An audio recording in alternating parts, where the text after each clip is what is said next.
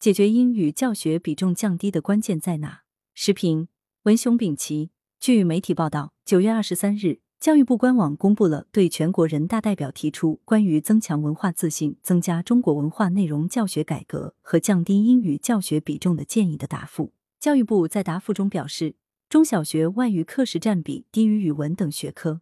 具体而言，义务教育课程方案二零二二年版规定，各科目课时比例为语文百分之二十至百分之二十二，数学百分之十三至百分之十五。体育与健康百分之十至百分之十一，外语百分之六至百分之八。外语课时明显低于语文、数学、体育、艺术等学科。取消英语的必修课地位，降低英语教学比重，降低中高考英语分值，将英语作为中高考选考科目。近年来，针对英语科目的教学改革与中高考改革建议接连不断。这些改革建议都指向一个问题，就是我国学生花在英语学习上的时间太多。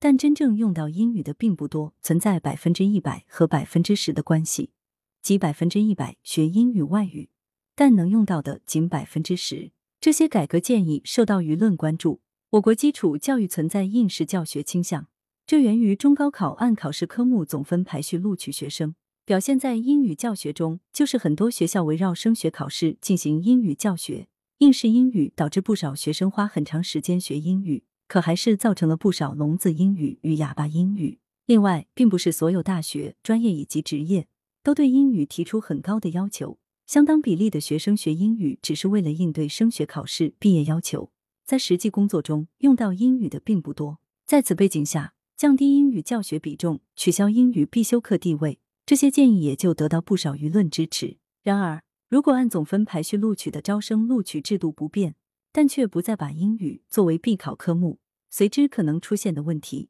就是英语被边缘化，学校不再重视英语教学。这一问题在不发达地区、农村地区学校可能会更严重。可是，在很多专业技术领域，要学习借鉴发达国家的先进理念、先进技术，必须懂英语。当前的科技文献、顶尖学术期刊以英语为主，若出现普遍不重视英语的情况，国际化人才培养恐怕会受到影响。因此，根本的问题在于教招考一体化的考试招生教学体系。要解决百分之一百学生学英语外语能用到的仅百分之十这一问题，应该推进录取制度改革，赋予高校更大的招生自主权，由高校自主根据不同学科专业的人才培养目标，提出高考科目与成绩要求。有的专业对人才的英语水平要求高，则提出高的英语成绩要求，不但要看笔试成绩。还要进行面试，有的专业对英语的要求不高，则提出较低的英语成绩要求，甚至不做要求。学生可根据自己报考的学校、专业以及未来的职业发展，选择多学或者少学英语。这不但可解决中小学应试英语问题，而且也给了学生更大的学习自主权。学生可根据自己的兴趣能力选择学习科目与内容。事实上，这也是解决我国基础教育其他学科应试教育倾向的关键所在。如对于数学学科，也有不少学生家长认为，不少人在大学毕业后很少用到难度那么高的数学，建议降低数学难度。还曾有学生喊出“数学滚出高考”。社会舆论普遍关注中高考的科目改革，包括科目组合变化与科目分值调整。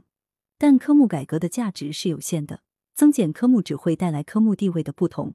但扭转不了学习是为了提分的应试倾向。国家中长期教育改革和发展规划纲要（二零一零至二零二零年）指出，要以考试招生制度改革为突破口，克服一考定终身的弊端，推进素质教育实施和创新人才培养，按照有利于科学选拔人才、促进学生健康发展、维护社会公平的原则，探索招生与考试相对分离的办法。逐步形成分类考试、综合评价、多元录取的考试招生制度。因此，要着力推进录取制度改革，引导基础教育关注学生的兴趣和综合素质评价，给学生自主选择空间。作者是知名教育学者。